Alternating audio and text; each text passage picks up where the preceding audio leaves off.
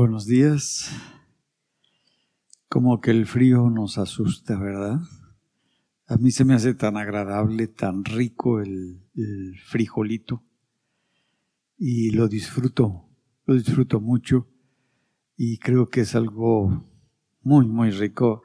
Y como que no nos damos cuenta de cómo eh, el aire acondicionado como que baja el nivel del sonido y ahorita que no tenemos aires acondicionados, se escucha perfectamente bien cómo se transmite el sonido y es una bendición.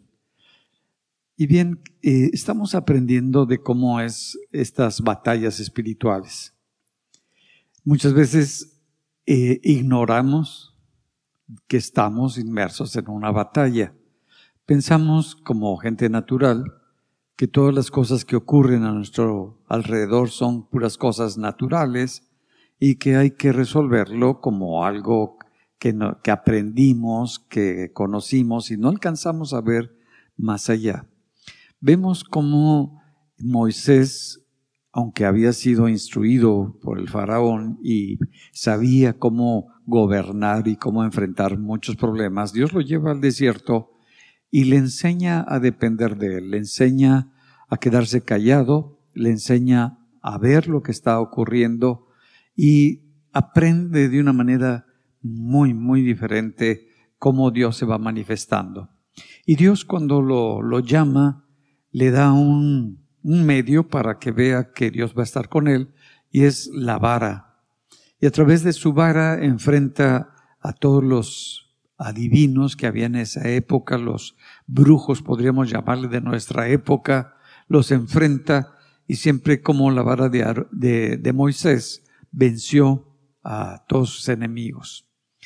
Y vemos cómo ahora va a enfrentar una batalla, una batalla en la cual está aprendiendo a enfrentar. Moisés no sabía cómo dirigir las batallas ni cómo enfrentar las batallas, nada más le decía a Josué que se preparara para ir a la batalla y que él iba a estar desde la montaña viendo cómo ocurrían las cosas, pero le dice, no te preocupes porque yo voy a subir, pero voy a ir con la vara que Dios me dio. Y dice en el libro de Éxodo, el capítulo 17, el verso 9, y dijo Moisés a Josué, escógenos varones y sal a pelear contra Amalek.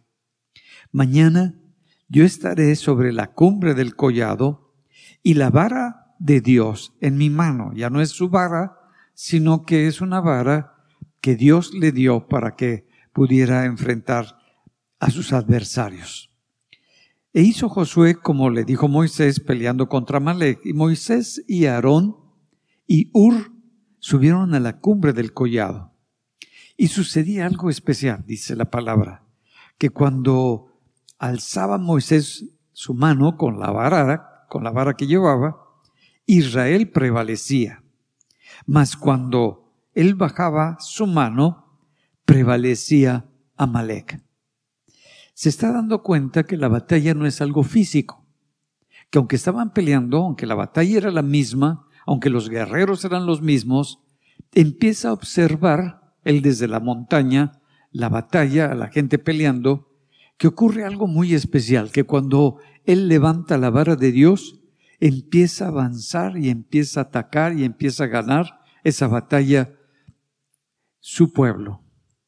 Pero se cansa y de repente baja el brazo. Imagínate levantar el brazo, pues media hora aguantas, una hora, pero después de cuatro horas ya lo tienes engarrotado el brazo y lo empieza a bajar para descansar y se da cuenta que cuando lo baja para agarrar fuerzas, empieza a ganar Amalek, el enemigo.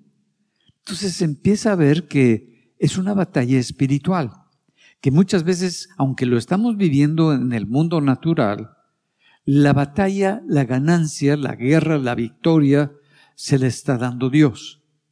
Y que como Él está confiando en esa vara que Dios le dio para poder establecer lo que Dios le, le había dicho y lo que Dios le había declarado, se da cuenta de esa bendición. Entonces, uno se pregunta en el mundo natural, ¿cómo es posible que nada más con levantar una vara ganan unos y con bajar la vara pierden, pierden la batalla. Y nos está hablando que hay un mundo espiritual, que no son el pueblo de Israel el que está solo y el que está ejerciendo la victoria, sino que hay un mundo espiritual que no narra la escritura en esta parte y que está esa lucha continuamente. Pablo, que era un hombre que aprendió muchísimo porque Dios lo manda, no para que predique al pueblo de Israel, sino que le predique a los gentiles, y los gentiles en esa época vivían pues con un mundo muy corrompido y con mucha perversión. Empieza a ver que cuando él empieza a compartir el Evangelio, empieza a llevar las buenas nuevas, enfrenta muchísimos problemas, es preso, luego se lo llevan, luego lo golpean, pero todo el tiempo se está dando cuenta que hay algo que está ocurriendo en el mundo sobrenatural que él no alcanza a ver con sus ojos al principio. Y, nos dice, necesitamos tener claridad porque no tenemos una lucha contra carne ni sangre, aunque él estaba discutiendo, estaba argumentando, estaba viendo con personas, dice, alcanza a ver algo más allá que está detrás de todas estas personas. Dice, es una lucha espiritual. Tenemos una guerra contra principados, contra potestades, contra gobernadores de las tinieblas y contra huestes celestiales. Pone como que un, un nivel de autoridad en el mundo espiritual para con quien estamos enfrentando según el lugar y según el rango de autoridad que hemos venido alcanzando y que nos hemos venido introduciendo, empezamos a enfrentar a esas autoridades. Si tú enfrentas a una, un problema familiar, una cosa local, quizás estás peleando con huestes de maldad.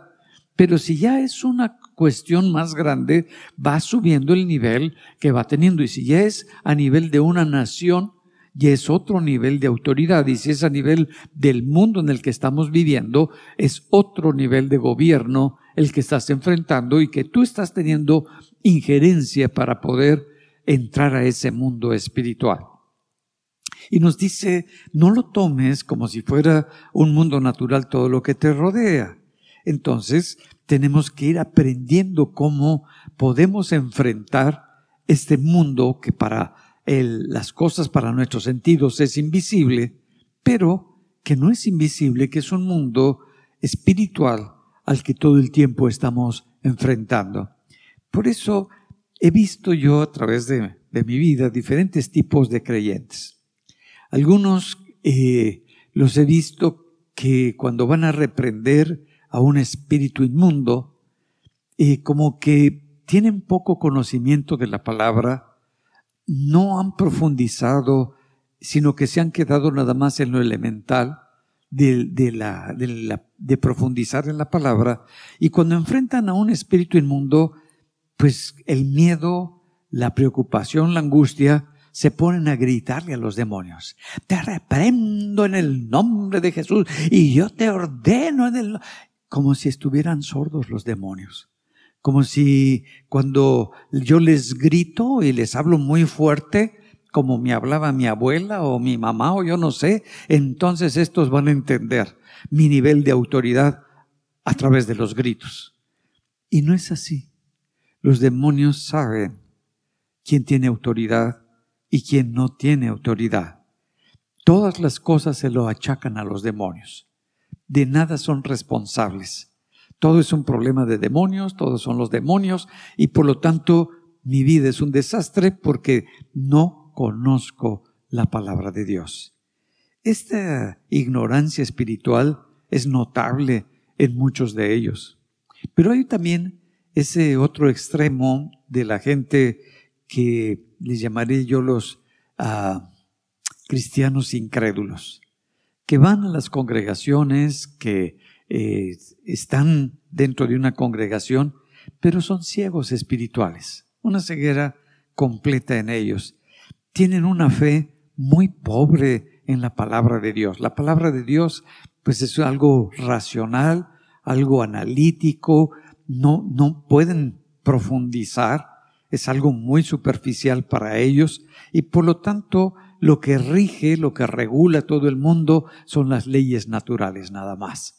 Y hay que entender, hay que ver a la persona, hay que ver cómo se comporta la persona y se queda nada más en el mundo natural porque su fe no les da para poder profundizar en las cosas de Dios y por eso eh, normalmente terminan, terminan sus vidas muy derrotados. Tanto unos como los otros, su vida es triste.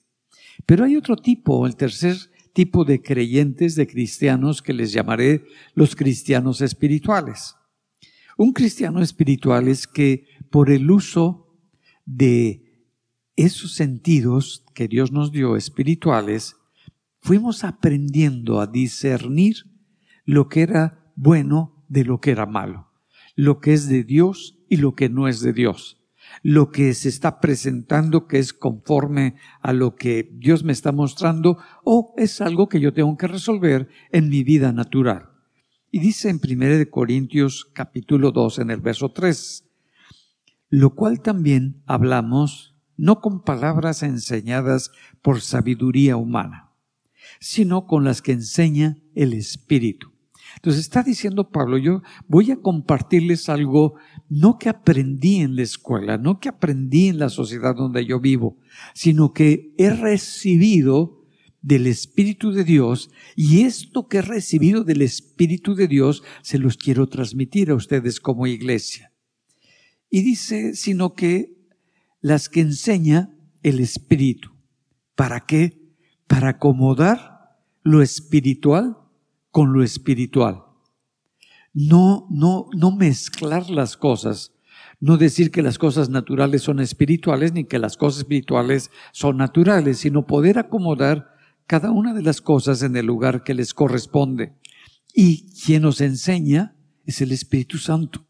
El que nos muestra el cómo van ocurriendo las cosas es el Espíritu Santo. Nuestros sentidos naturales nos permiten ver las cosas que están ocurriendo, pero los sentidos espirituales nos permiten ver más allá de lo que está ocurriendo en el mundo natural. Y cuando nosotros aprendemos, como mencionaba yo en, la época de, de David, cuando él recibe la unción. Nosotros como que decimos, ay, la unción. La unción era el todo para David. Y fue el todo, fue tan valiosa la unción porque supo el cambio tan significativo que hubo en su vida.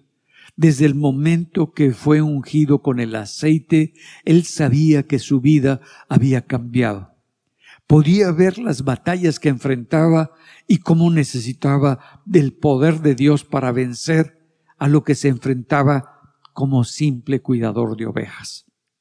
Era un pastor, estaba cuidando las ovejas, pero en el campo donde estaba cuidando las ovejas tuvo varios enfrentamientos y pudo ver que era algo espiritual. Y como era algo espiritual, lo enfrentaba con el poder de Dios y vencía, como dice, venció al, oso venció al león, quitando de sus garras a la oveja que tenían ya presa.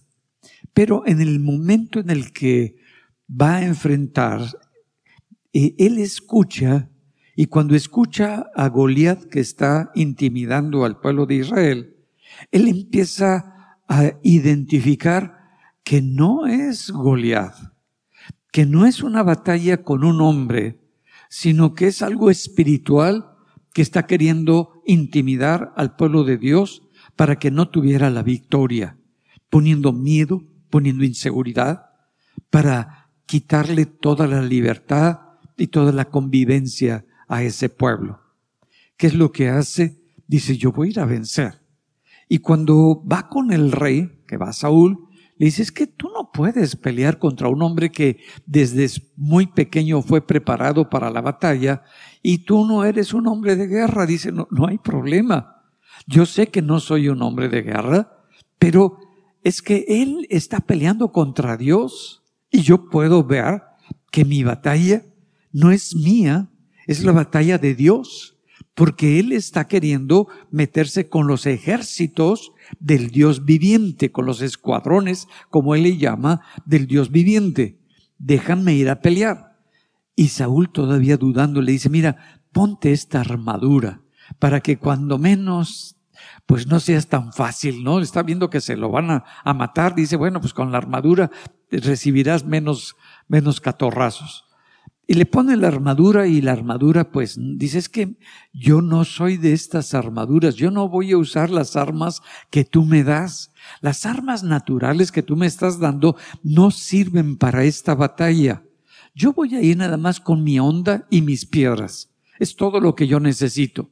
Quizás para Saúl como hombre de guerra que había enfrentado también, llevar una onda y llevar unas piedras para enfrentar un gigante que viene con un armazón y con una fortaleza, con una altura tremenda, pues no lo ve posible, no lo ve como algo natural.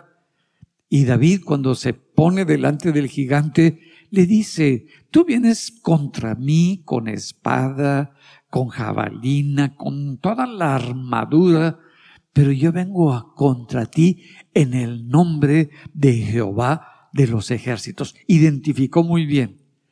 Tú has querido, has, te has metido con el Dios vivo, por lo tanto, hoy vas a ser destruido, yo te voy a cortar la cabeza y voy a dar tu cuerpo para que se lo coman los animales.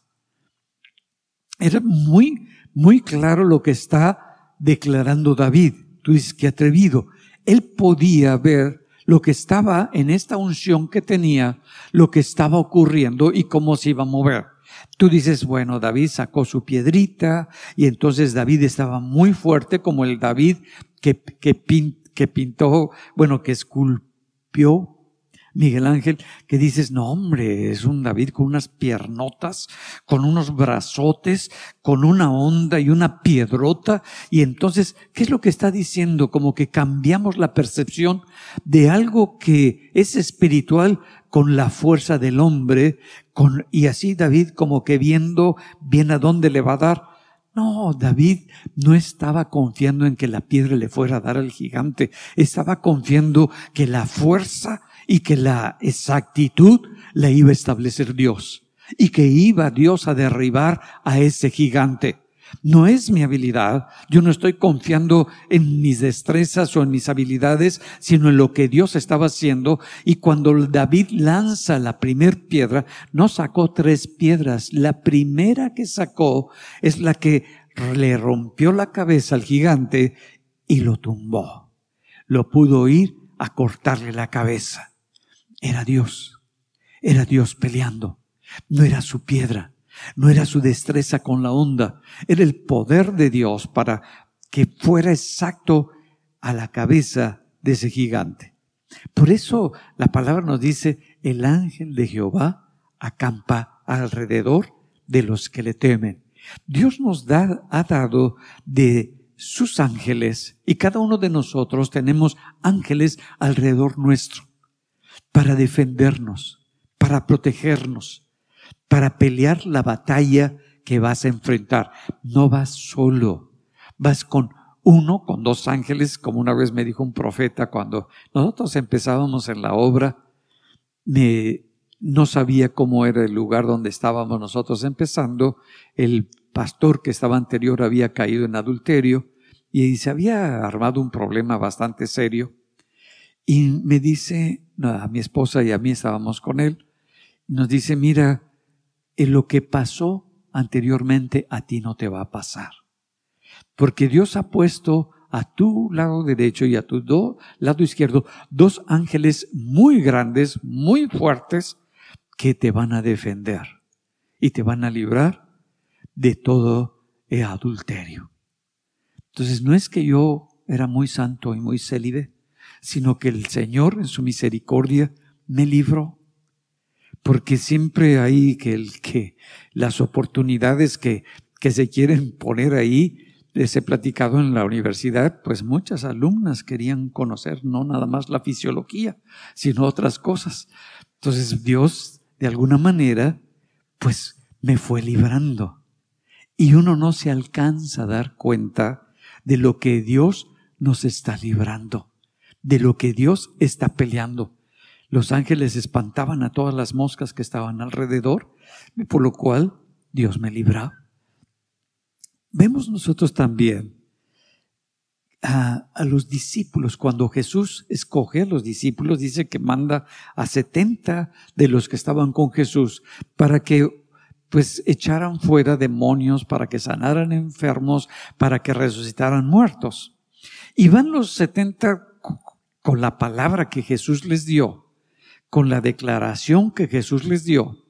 Y cuando regresan los 70, les dicen a Jesús, Señor, es que en tu nombre sanaban los enfermos, los demonios huían. Entonces, están hablando de los hechos y Jesús les dice, miren, chaparritos, yo vi cómo Satanás caía como un rayo del cielo, cómo su poder se derribaba, cómo cuando tú le crees a Jesús se derriba. Yo recuerdo cuando estábamos empezando, empezamos en Puente de Vida, había un grupo de jóvenes y vino un pastor de otro lugar que invité y se fueron a, compartir el Evangelio.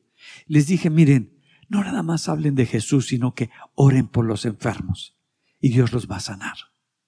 No se preocupen y créanle a Dios. Y se fueron. Cuando regresaron, ¿qué cree pastor? Pues, ¿Qué? ¿Qué pasó?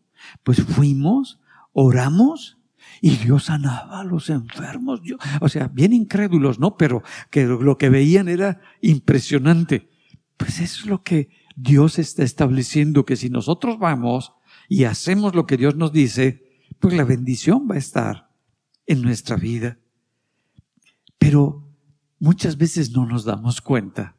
No nos, da, no nos damos cuenta cómo, aunque nosotros somos creyentes y estamos confiados en la palabra de Dios, el enemigo de alguna manera se mete muchas veces en nuestra vida para que nosotros frenemos el crecimiento de una persona o para que detengamos algo que la persona va a hacer que es importante en su vida y no nos damos cuenta y declaramos palabras que creyendo que son de mucha ayuda para esa persona, solamente le estamos frenando en el propósito que Dios tiene y que Dios quiere hacer en la vida de esa persona. Lo vemos cuando Pedro eh, está con Jesús. Jesús le está diciendo que va a ir a la cruz y que es necesario que él sea pues flagelado, humillado, le está explicando todo lo que va a ocurrir. Y Pedro le dice, Señor, o sea, como Pedro me cae tan bien, con mucha seguridad y con mucho cariño y con mucho afecto, que no te ocurra tal cosa. Y se lo, se lo dijo con una intención y con una claridad que Jesús vio que no era Pedro, que no era la manera en cómo Pedro se movía cuando le está explicando y cuando le está enseñando. Jesús lo pudo ver y le dice, apártate de mí, Satanás porque me eres piedra de tropiezo. A que podamos ver. Muchas veces tomamos las palabras de todas las personas como si fuera algo muy de mucha bendición, pero necesitamos ver más allá. ¿Qué es lo que está pasando? ¿Qué es lo que hay detrás de esas palabras para identificar el espíritu que se está moviendo detrás de esas palabras? Porque no todo, por muy buena intención o por muy buen sentido, por mucho cariño que nos tenga la persona, quiere decir que sea algo que viene de Dios. Entonces necesitamos aprender. Vemos cómo Josué va a empezar una nueva etapa en su vida. Empezar algo no es nada fácil. Cuando hay un cambio en todo el orden, el cómo se movían las cosas espiritualmente, y ahora que se van a mover de otra manera, nos cuesta muchísimo trabajo. Y sabemos que Moisés era la persona que Dios había escogido, como Moisés empieza a dirigir a un pueblo, ven como la presencia de Dios desciende en el lugar donde está orando Moisés, y cuando está orando Moisés y está la presencia de Dios, todos se quedan en sus casas, en sus lugares que tenían, es, viendo la presencia de Dios como descendía. Pero llega el momento en el que se acabó el tiempo de Moisés. Habían pasado 40 años y ahora Dios va a empezar a tratar ya directamente con otra persona. Moisés Se acabó su tiempo, se fue a la montaña a orar, no había regresado, la gente no sabía qué había pasado. Viene Dios, habla con Josué y le dice, mi siervo Moisés ha muerto. Ahora es tu tiempo, Josué. Josué siempre había estado debajo de Moisés. Era Moisés como el oráculo del, del lugar, porque cuando tenían un problema que era demasiado fuerte, iban con Moisés, Moisés iba con Dios, Dios le decía cómo resolverlo y se resolvía el problema. Pero ya no estaba Moisés. Ahora empezaba algo diferente y van a enfrentar, porque van a empezar a tomar las promesas de Dios. Dios les había prometido que la tierra que estaba delante de ellos se las había dado. Era un tiempo muy especial. Y empezar una batalla sin el líder con el cual estaban acostumbrados a ser dirigidos.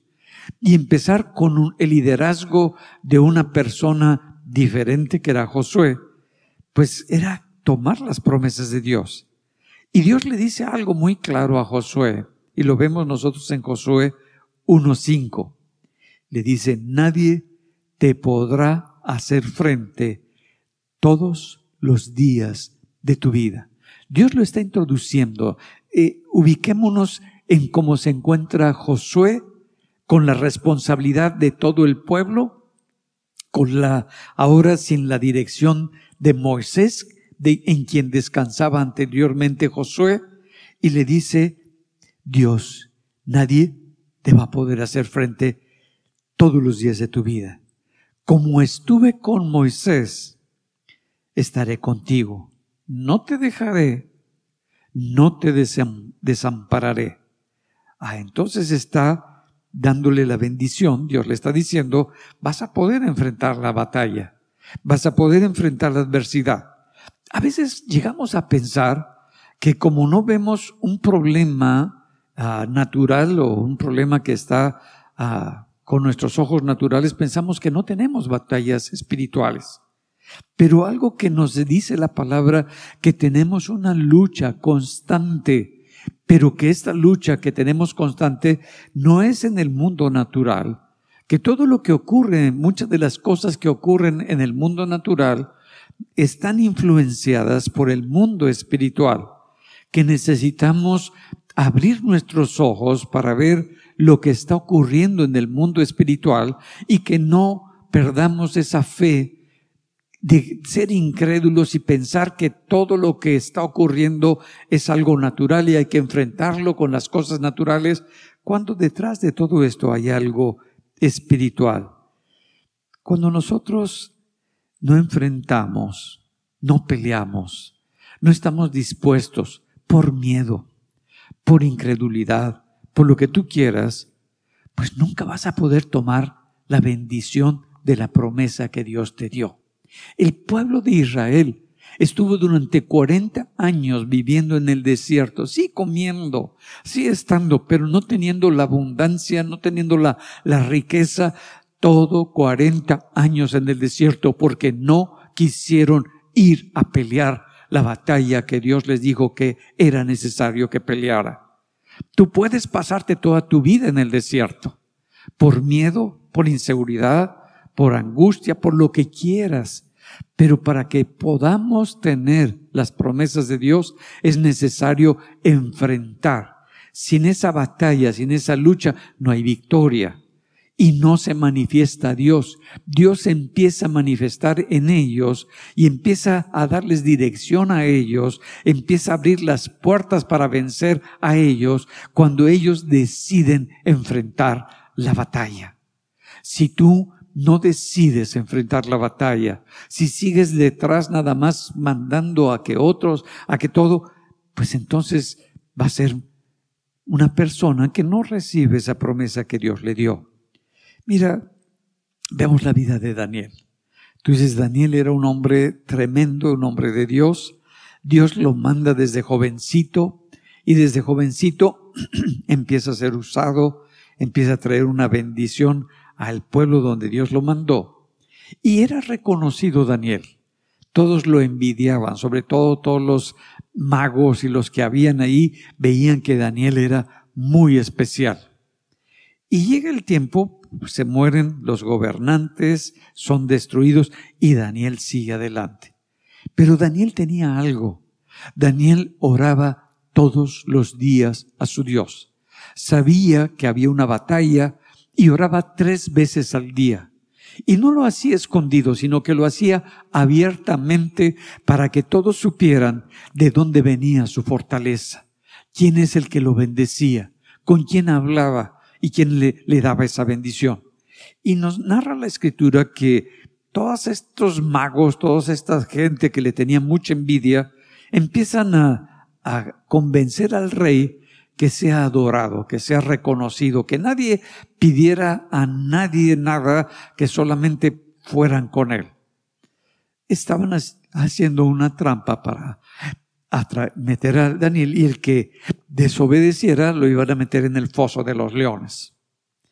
Bueno, el rey eh, fue involucrado por todas estas personas, no se acordó ni siquiera de Daniel, y al no acordarse de Daniel, pues bueno, firme el edicto y al poco tiempo le, y Daniel pudo haber hecho la batalla.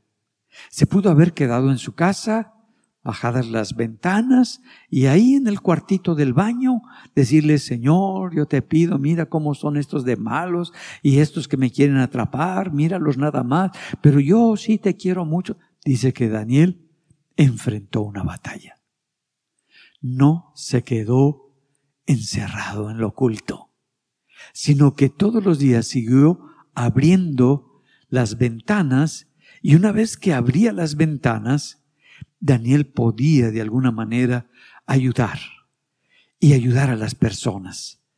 Y esto que vemos que toda la gente lo viera, que toda la gente supiera lo que estaba pasando, lo ve Daniel. Y cuando lo ve Daniel, algo esa guerra que está pasando en el mundo espiritual, algo empieza a ocurrir en su vida. Dice, yo quiero que la gente sepa que en medio de la batalla yo no me escondo. Yo confío en mi Dios. Y rápidamente van con él, con la persona y le dicen, oiga, eh, rey, pues tenemos nosotros a una persona que no siguió su edicto sino que es una persona que sigue ah, pidiéndole a otra persona que no es Dios. Y entonces agarran y se llevan a Daniel al foso de los leones y el, y el rey reconoce que no alcanzó a ver lo que había firmado y meten a Daniel en el foso de los leones. Y Daniel no tiene temor, no está preocupado, no dice, pues ya mañana me almorzaron, sino que está y va a enfrentar el problema.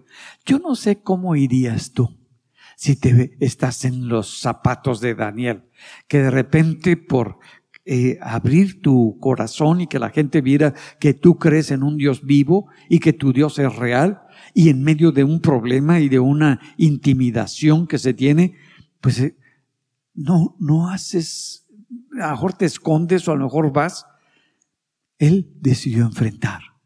¿Qué es lo que nos enseña?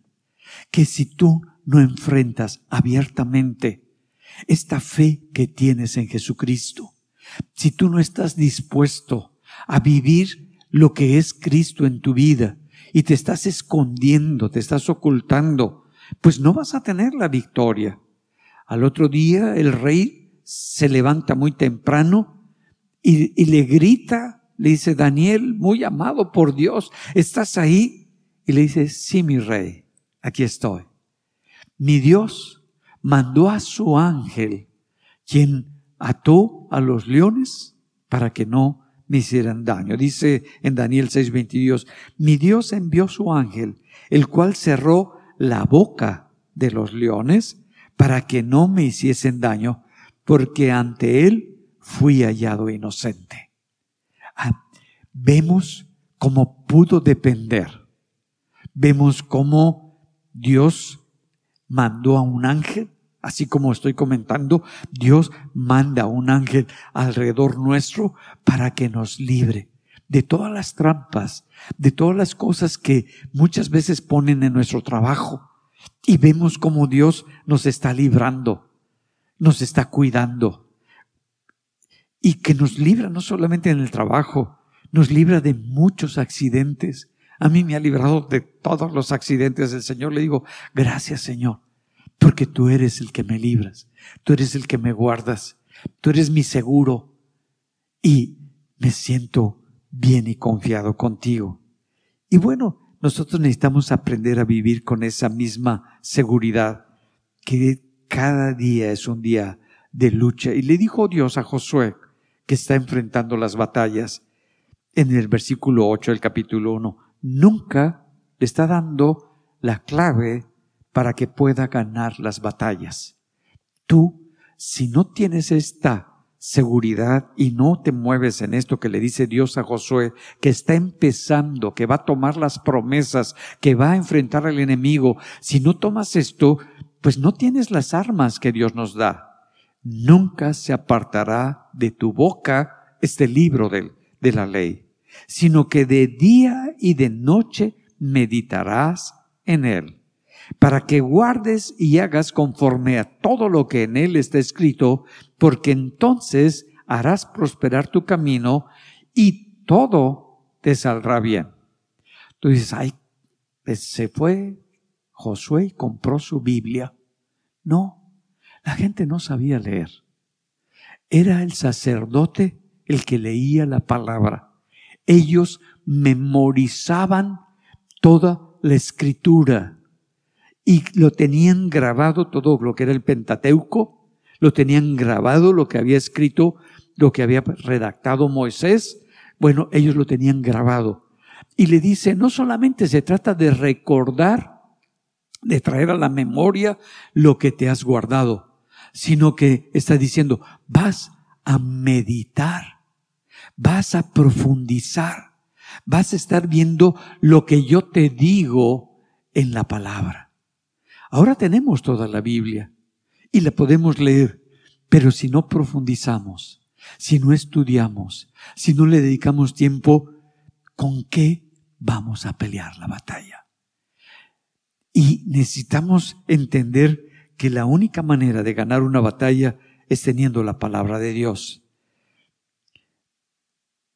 vemos también cómo el pueblo de Israel, cuando apenas acaba de salir de su esclavitud, que Dios los libró, que Moisés los está dirigiendo, no tienen todavía ninguna Biblia. Solamente lo que tienen es a un Dios sobrenatural que ellos no ven. Y ese Dios sobrenatural que ellos no pueden ver, pues como que les cuesta mucho trabajo solamente vieron lo que Dios hizo, cómo venció a el pueblo que venía para matarlos, cómo venía el faraón con todos sus guerreros y querían destruirlos y llevarlos otra vez cautivos, cómo todos ellos se ahogaron en el mar, cómo Dios abrió el mar, cómo pudieron pasar, cómo esas victorias que Dios les había dado, están felices, le cantan, le adoran a Dios. No, cuando Dios nos está dando todos hasta cha cha cha bailamos. Pero llega un momento de dificultad, llega un momento donde nosotros tenemos que participar con Dios. Se subió Moisés a la montaña y ahora Moisés tiene ya varios días, no ha bajado de la montaña y le dice el pueblo a Aarón, haznos a un Dios, a un becerro de oro. Todo el pueblo en su sabiduría, en su conocimiento, necesitamos una figura a la cual nosotros podamos adorar. Porque eso de adorar a un Dios invisible nos cuesta mucho trabajo. Es que Dios es espíritu. Y los que le adoran, lo adoramos en espíritu y en verdad. Muchas veces queremos tener algo, una estampita, una figura, un algo para saber que eso sí existe. Y Dios dice, no, Subió y hicieron su becerro de oro, todos dieron los, todas las cosas que les habían dado los egipcios de oro, se los dieron a Aarón y le dijeron, funde este oro y haznos algo hermoso para que nosotros le adoremos. Y muy obediente a Aarón, que era el sacerdote que no entendía nada de Dios, pues este les funde el animal, ponen el becerro de oro y hacen una super pachanga, celebran, dice, es el Dios que nos libró. Y cuando va bajando Aarón con las tierras de las leyes de Dios, las leyes de Dios era para que el pueblo no se destruyera. Las dieles de Dios no eran para oprimir al pueblo, sino para que el pueblo no se destruyera el mismo. Son de protección, son de cuidado, son de seguridad.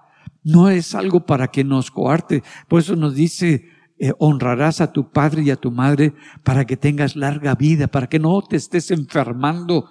Para eso honralo. No, no te está diciendo para otra cosa es algo de bendición que Dios nos está dando a cada uno de nosotros. No para que seas dependiente de tus padres, ni para que tus padres te digan cómo dirigir tu vida, sino que aprendas a honrarlos. Es algo que Dios nos está diciendo. ¿Para qué? Para que tu vida sea prolongada. una, son, son, son principios para una vida de edificación. Y venía Moisés con los mandatos de Dios y cuando baja, Dios le dice, mire el pueblo, ya hizo un becerro, ya están en la pachanga y están bien locos. Y baja Moisés, rompe las tablas, se siente ofendido y destruye ese becerro de oro. Y ese oro del cual estaban adorando no permite que se use otra vez, lo tira. Ah, no era posible. ¿Qué es lo que nos está mostrando Dios? Que Él es espíritu y necesitamos nosotros ser dirigidos por el Espíritu de Dios. Dice en Isaías 8:20, a la ley y al testimonio. Si no dijeren conforme a esto, es porque no les ha amanecido. ¿Cuál es el arma que Dios te está dando para que puedas enfrentar el mundo espiritual, la Biblia, la palabra, lo que dice la palabra, para que puedas tener esa victoria en tu corazón y te puedas mover conforme a la luz que Dios te da, conforme a su palabra. Nosotros podemos muchas veces llegar a ignorar. Cuando viene David, recordando a David, dice que vinieron a él toda la mejor gente del pueblo de Israel, todos los más rectos, todos los más adinerados, todos los más hermosos, todos. No, dice la palabra que los más tranzas, los más amargados, los más resentidos, bueno, lo feito se le acerca a David. Tú dices, híjole, ¿qué va a hacer David con esa gente? y que de pronto vino su familia también. Y en total tenía 400 hombres David, pero con esas hermosas características. Y vemos cómo está David escondiéndose de Saúl y cuando se esconde es para que no lo mate en la cueva de Adulán. Dice en 1 Samuel capítulo 22 en el verso 1, Yéndose luego David de allí, huyó a la cueva de Adulán. Y cuando sus hermanos y toda la casa de su padre lo supieron, vinieron allí a él. Y se juntaron con él todos los afligidos y todo el que estaba endeudado y todos los que se hallaban en amargura de espíritu.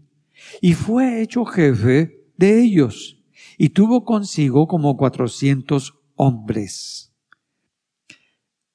¿Qué haces tú con esa gente? Mira, cuando eres una persona ungida, a esos 400 los conviertes en soldados, en guerreros valientes, en hombres de batallas, en hombres rectos, en hombres que saben que hay un Dios vivo, que hay un poder de Dios que está dirigiendo. Todos ellos supieron quién era David, que era el ungido de Dios. Todos ellos sabían cómo David adoraba a Dios, cómo David se acercaba y cómo buscaba de Dios. Todos ellos pudieron saber que había un Dios, el Dios de Israel, al cual David adoraba. Todos ellos creyeron en David para levantarlo y establecerlo como rey y pelear la batalla para lograr la victoria. Había algo, que tenía David muy especial, la unción, su relación con Dios, el conocer más y más de Dios, el adorar a Dios, el buscar a Dios, no importando el problema que se presentara. Y dice la palabra que tenía tres valientes que distingue, que, que eran hombres que peleaban con la bata, con la espada.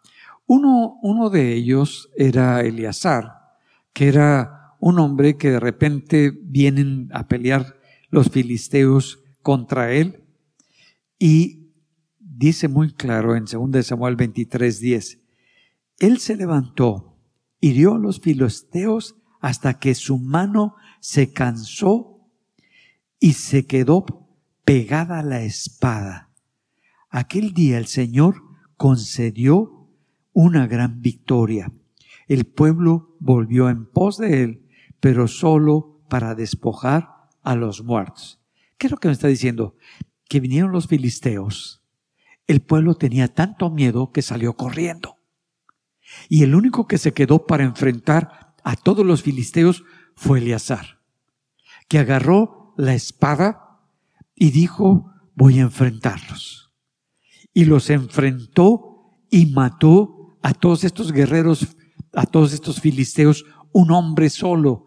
¿Cómo es posible que un hombre con tantos cientos de hombres pudiera vencer y que pudiera estar durante tantas horas usando la espada para vencer y para pelear y para matar a todos los hombres?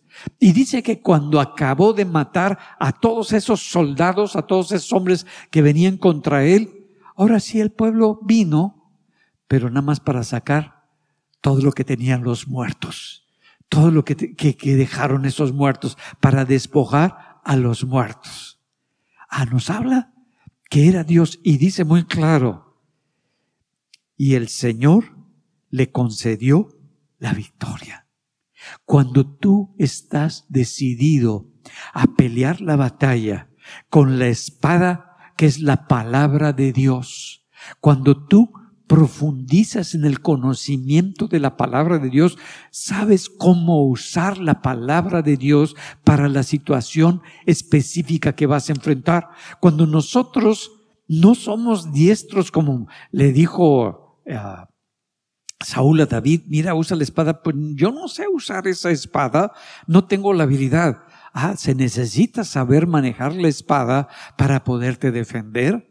Si no tienes conocimiento de la espada y en el arte de manejarte en medio de la batalla, no vas a poder vencer al enemigo, no vas a aprender ahí. ¿Qué es lo que nos está enseñando Dios? Que si ya tienes la palabra, profundices, te metas, conozcas, para que sepas cómo usarla en la batalla que vas a enfrentar. Porque cada día enfrentamos una diferente batalla. Y si no lo alcanzas a ver, pues vas a tener derrotas, tristezas, amarguras, resentimientos en tu vida. Y necesitamos aprender a pelear esa batalla. Y dice que hirió a todos esos hombres. Bueno, también nos narra de otro hombre, otro de los valientes de David. Ellos estaban viviendo en un tiempo, recuerden todavía David no es rey, los filisteos, aunque los había vencido a Goliat y eh, los había perseguido el pueblo de Israel, otra vez se fortalecieron y venían. Y tenían un, un terreno de lentejas. Y ese terreno de lentejas, el pueblo lo tenía que quitar las piedras, tenía que arar, empezar a hacer los surcos, poner las semillas, estarles cuidando para que crecieran, echarles el agua necesaria. Y ya cuando estaban las lentejas bien para poder cosechar, venían los filisteos y los asustaban, el pueblo salía corriendo y perdían todo su trabajo, su esfuerzo, su dedicación de lo que habían hecho y se quedaban sin nada. Pero dice que había uno de estos hombres, dice en segunda de Samuel 23, partiendo de la mitad del verso 11, dice, los filisteos se habían concentrado en tropa donde había un terreno lleno de lentejas. Y el pueblo había huido, todo el pueblo había huido de los filisteos.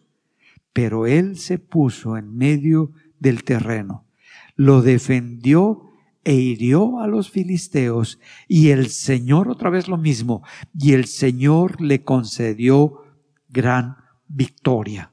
¿Qué es lo que nos está enseñando? Eran unas lentejas, como que vale más mi vida que un terreno de lentejas, pero no es el terreno, no son las lentejas.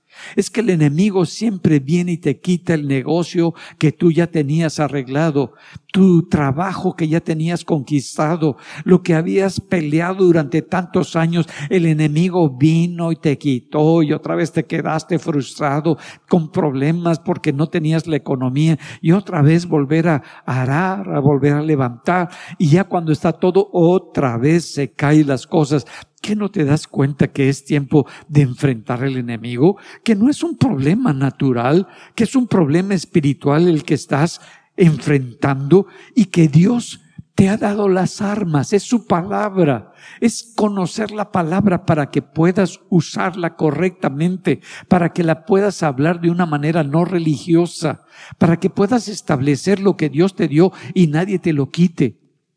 Yo les he platicado varias veces, este terreno que era la Plaza de Toros, era un terreno que tenía una persona que nunca había trabajado en su vida.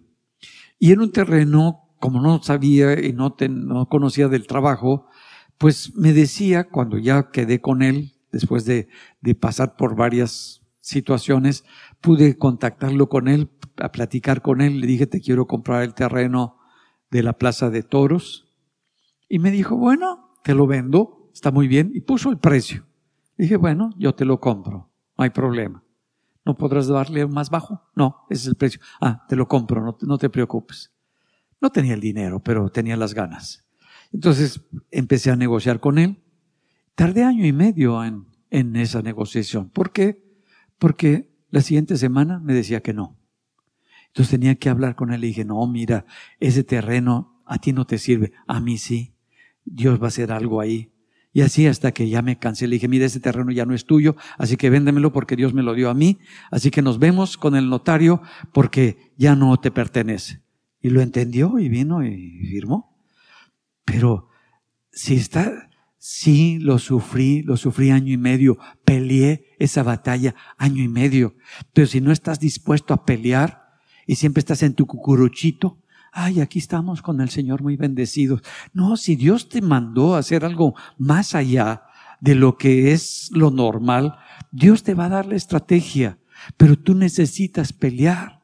Tú necesitas saber que es Dios el que te dio las cosas. No te puedes quedar derrotado. Tenemos la palabra de Dios. Necesitamos aprender a usar esa palabra de Dios. Tú dices, ay, era un terreno de lentejas. No, no es el terreno. Es que el enemigo siempre te quiere quitar lo que tú ya has peleado, lo que tú ya has trabajado, lo que tú ya levantaste y lo que tú has cuidado. El enemigo quiere venir y hacer de él lo que quiera solamente para robarte la promesa que Dios te dio. Y no podemos permitir eso. Mira, vemos a Elías. Elías está solo, es el profeta. Era gobernado por los sacerdotes y los gurús de Jezabel y tenía manipulado todo el pueblo y es un solo hombre. Es un solo hombre el que se va a enfrentar contra todas esas estructuras. Pero Elías sabía que no estaba enfrentando a esos sacerdotes de la reina Jezabel, sino que estaba enfrentando a un mundo espiritual. Él sabía cómo era la batalla. Él sabía cómo era la guerra que iba a enfrentar. No era algo sencillo, no era algo tranquilo, era una lucha que él tenía y tenía lo que Dios le había dicho ve y enfrenta a todos los profetas y diles que, que lo traiga todo el pueblo y ahí se verá quién es el Dios real y el Dios vivo. ¿No había ocurrido eso? No, no había pasado eso, pero él sabía en su corazón lo que Dios iba a hacer. Entonces cuando les toca a los profetas de Baal, les dice, bueno, el que sea el Dios de ustedes, que descienda fuego del cielo y que queme sus animales. Y no, no pasó nada. Entonces dice, ok, ellos se tasajeaban, gritaban, bailaban, lo que pudieron hacer y no pasó nada. Luego le toca a Elías, sacrifica, abre al animal, pone las doce piedras simbolizando el, el firmamento de Israel, de las tribus de Israel. Y luego cava agujeros ahí y le echa agua porque el poder de Dios y el fuego de Dios tiene el poder de consumir hasta incluso el agua. Sabía quién era su Dios y lo está enfrentando él solo. Y cuando desciende fuego, todo el pueblo se queda asombrado y ahora sí todo el pueblo está con él. Todo el pueblo sabe que hay un Dios vivo. ¿Por qué?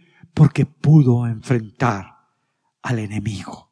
Su enemigo no eran esos hombres, su enemigo era quien manejaba a esos hombres, los espíritus que estaban sobre esos hombres y los quería controlar ese pueblo para que el pueblo se separara de su Dios y no creyera en un Dios vivo.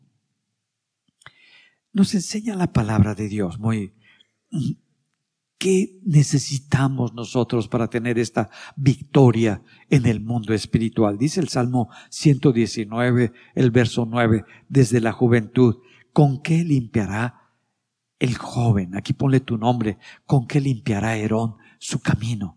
¿Con qué voy a limpiar mi vida? Y lo dice, con guardar tu palabra. Con todo mi corazón te he buscado no me dejes desviarme de tus mandamientos. En mi corazón he guardado tus dichos para no pecar contra ti. Lo que me libra de pecar, lo que va a hacer que se enderece mi camino, el que yo pueda vivir conforme a lo que Dios tiene establecido para mi vida, es que yo viva primero en lo que Dios ya mandó, lo que Dios ya estableció lo que Dios dijo que era bueno y lo que Dios dijo que era malo.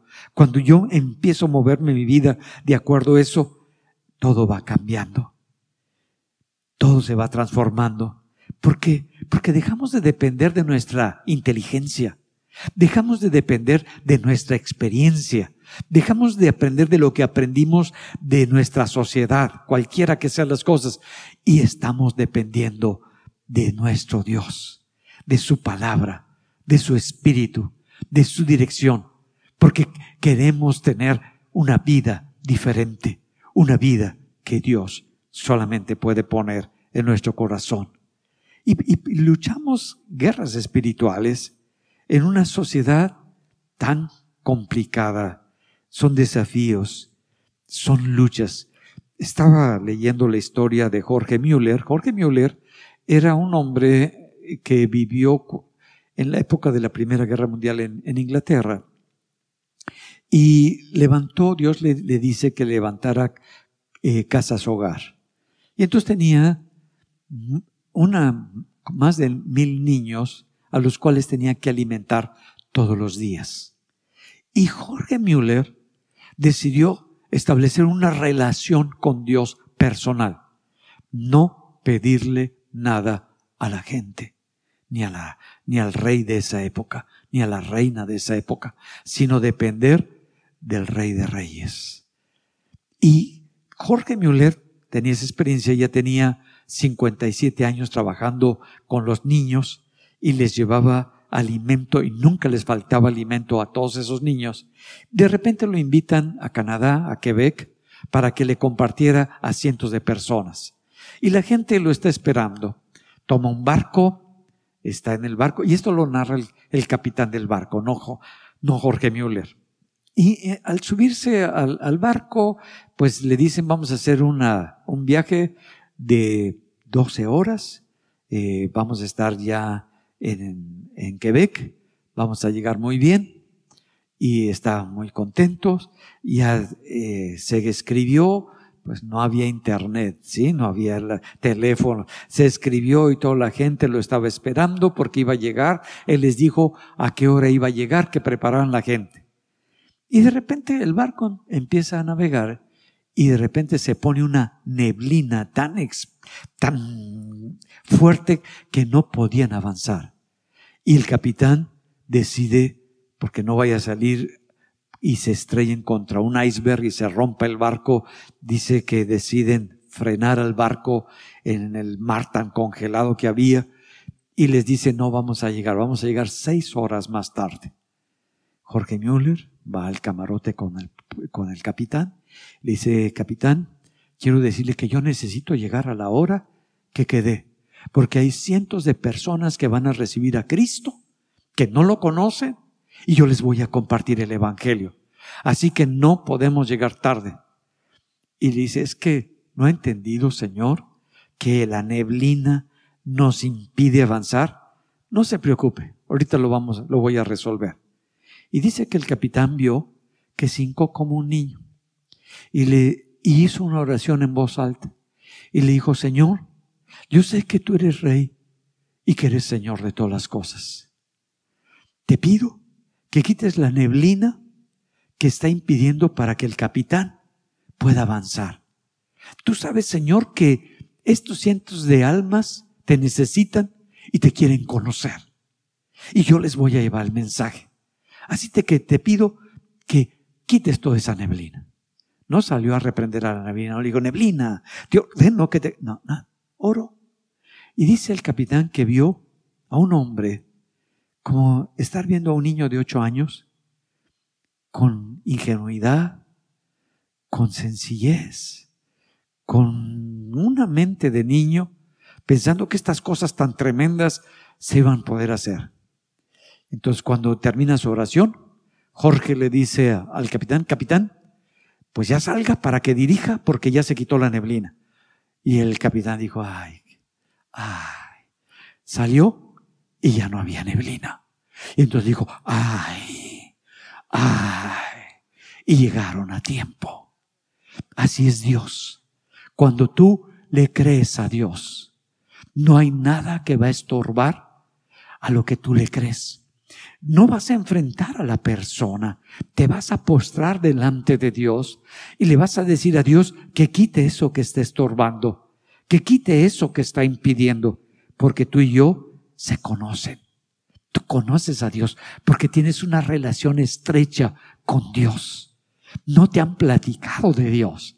Tú oras y tu oración, pues llega a la presencia de Dios no toda la gente está dispuesta a pelear la batalla.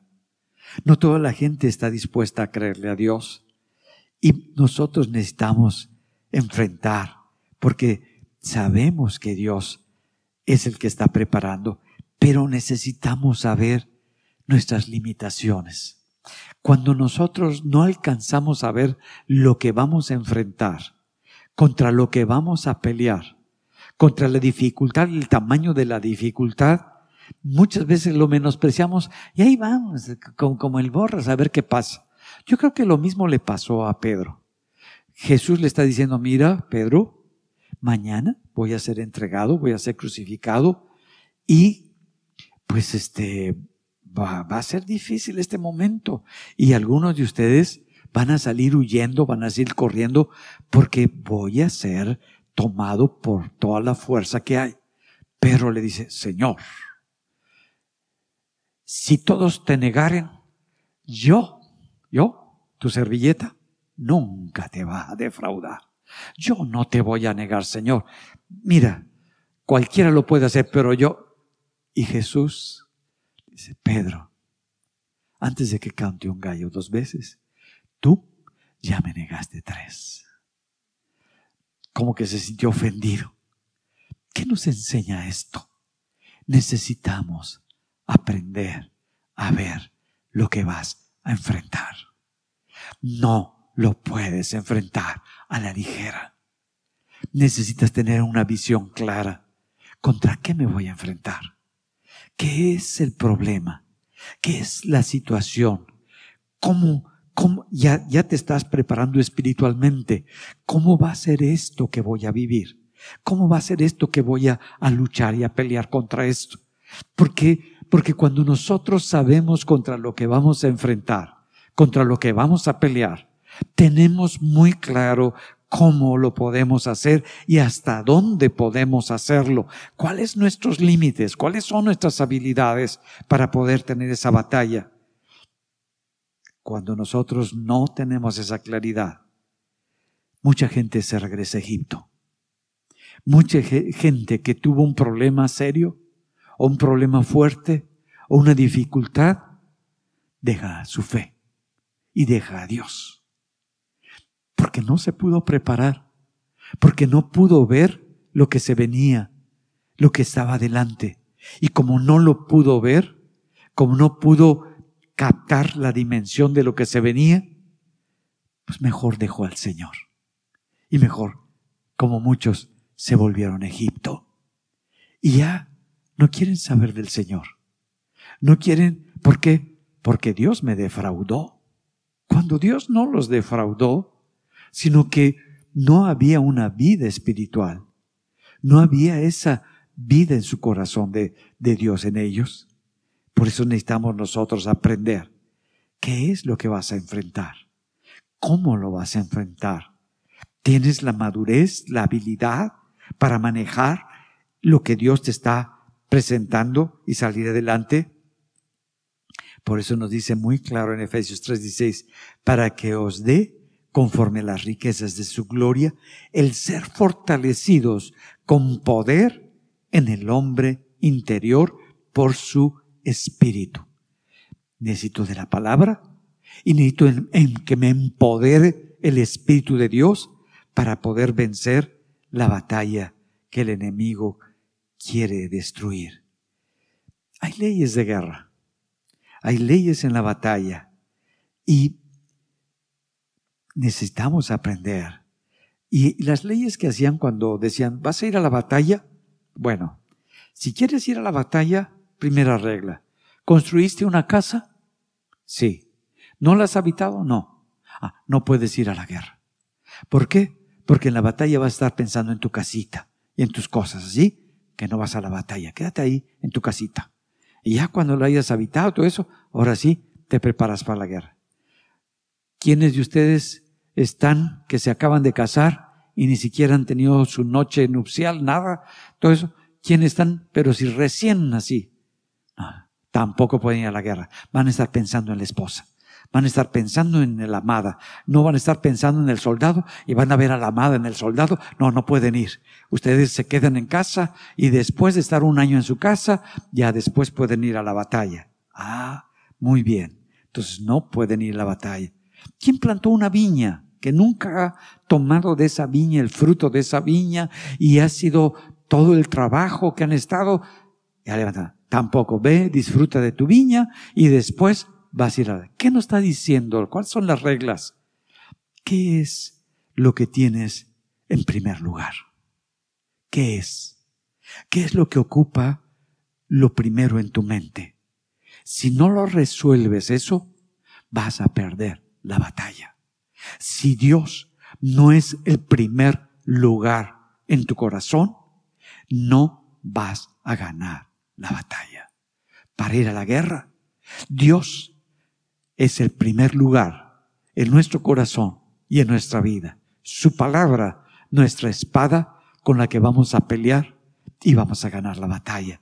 Porque conocemos a nuestro Dios y somos investidos de ese poder de lo alto para emprender las batallas.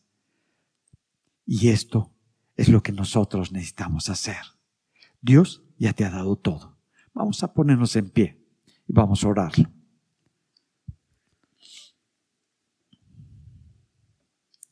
Vamos a decirle al Señor, yo no sé qué batalla estás viviendo ahora en tu casa o en tu trabajo o con tu familia. Cuando decimos, no, primero mis hijos, vas a perder la batalla.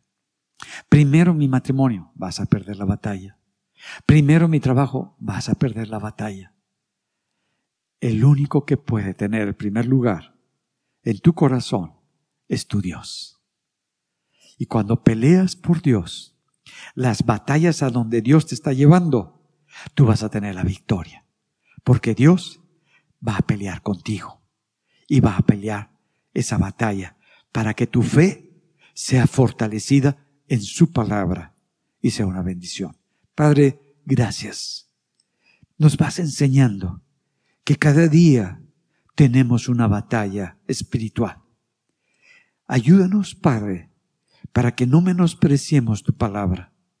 No hagamos a un lado a tu espíritu, sino que podamos movernos conforme a tu palabra y enfrentando cada problema, cada dificultad, tú nos enseñas a usar tu palabra, a movernos con tu espíritu, a oír la voz de tu espíritu, que abre nuestros ojos, que abre nuestros oídos, que abre nuestro tacto para percibir, para discernir lo que viene de ti y lo que no viene de ti.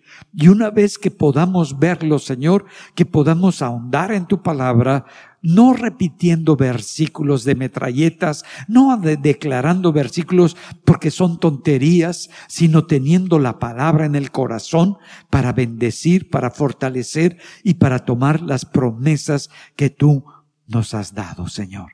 Te doy gracias porque este día nos has permitido ver que es una batalla que cada uno de nosotros tenemos en el mundo espiritual, porque nuestra batalla no es contra personas, no es contra individuos ni contra sociedades, sino contra espíritus que se mueven en el mundo de la oscuridad con los cuales estamos peleando. Y tú nos has dado ángeles de luz para tener la victoria cuando nosotros decidimos ir a la batalla con tu espíritu y con tu palabra para ganarla. Te damos gracias, Padre, y te bendecimos porque ahora has abierto nuestros ojos para que estar seguros que tú peleas la batalla con nosotros y que nunca te apartarás y nunca nos dejarás. Así como nosotros no apartaremos de nuestra boca y de nuestro corazón tu palabra para tu gloria y tu honra. En el nombre de Jesús. Amén y amén. Gloria a Dios los que están en internet, vivan y apliquen esta palabra.